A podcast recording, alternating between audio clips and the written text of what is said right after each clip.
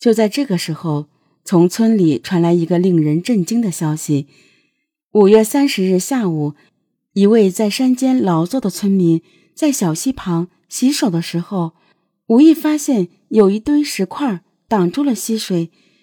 扒开石块一看，里面竟然藏着一具尸体。警方随即赶到了现场，发现死者不是别人，正是刚刚失踪的小雪。这个消息。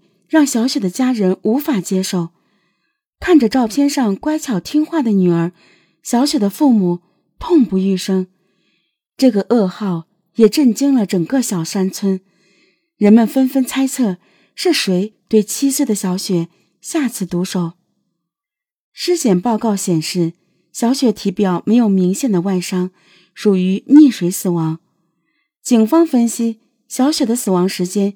应该是在三天之前，也就是五月二十八日晚上，小雪失踪的那段时间，很可能就已经遭遇了毒手。警方分析，五月二十八日晚上十九点二十分，小雪曾经借表姐的手机给妈妈打电话，这个细节可以确定小雪当时仍然在空场地上。那么之后，小雪又会到哪里去呢？小雪的表姐白美仙回忆说，两人分开时，小雪好像曾经说她要去厕所。白美仙所说的厕所是位于村子东面的一个公共厕所。也有村民反映，最后一次看见小女孩是她往厕所方向走。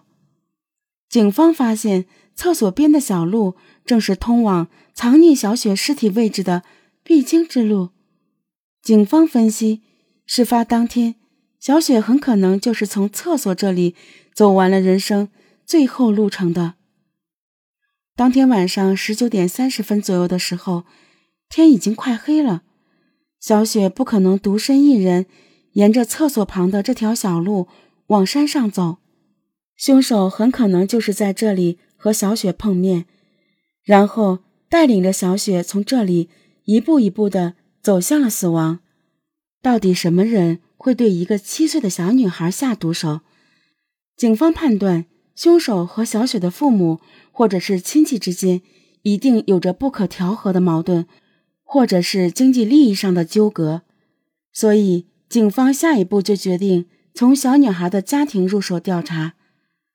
警方了解到，小雪家三代同堂，家人都是地地道道的农民，种着几亩茉莉花地。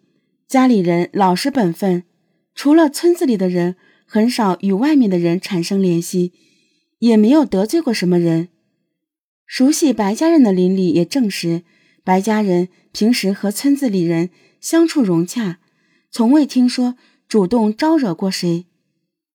既然如此，凶手为什么要如此残忍地杀害一个只有七岁的小女孩呢？侦查员有些想不通。就在案件似乎无法推进的时候，两个巧合引起了侦查员的注意。第一个巧合是五月二十八日上午，小雪的父母外出看病，晚上小雪就出事了。也就是说，小雪当天是处于没有父母监管的情况下。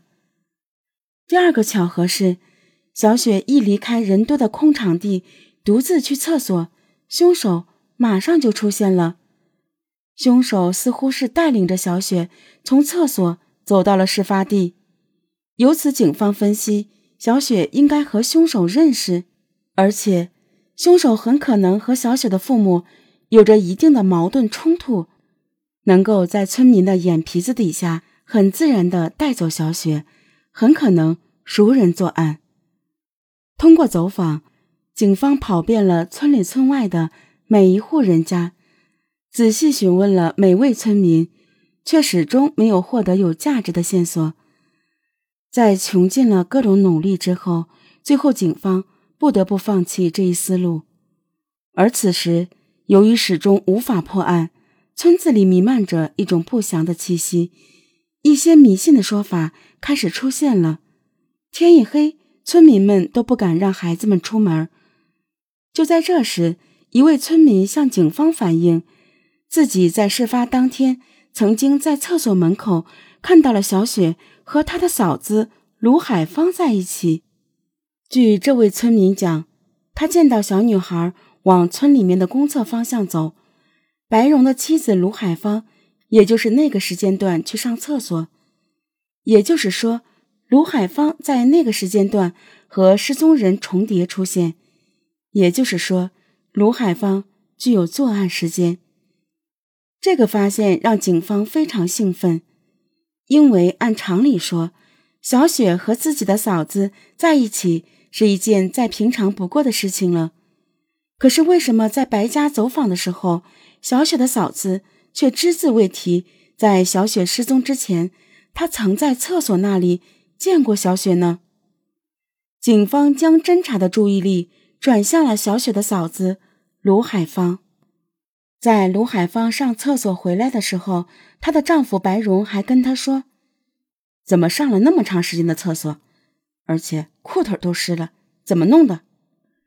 卢海芳的丈夫，也就是小雪的哥哥白荣。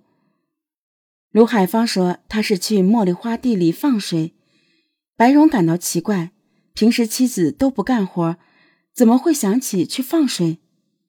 警方调查发现，小雪遇害的当晚，卢海芳并不在家中，而是在晚上八点多钟，大家都在准备外出寻找小雪的时候，她才匆匆忙忙的赶回了家，全身脏兮兮的，而且裤子也湿透了。大家都觉得奇怪，她平时都不劳动。怎么会当天突然去放水，并且身上弄得很湿很脏？卢海芳的嫌疑越来越大。调查之中，民警观察到了一个细节。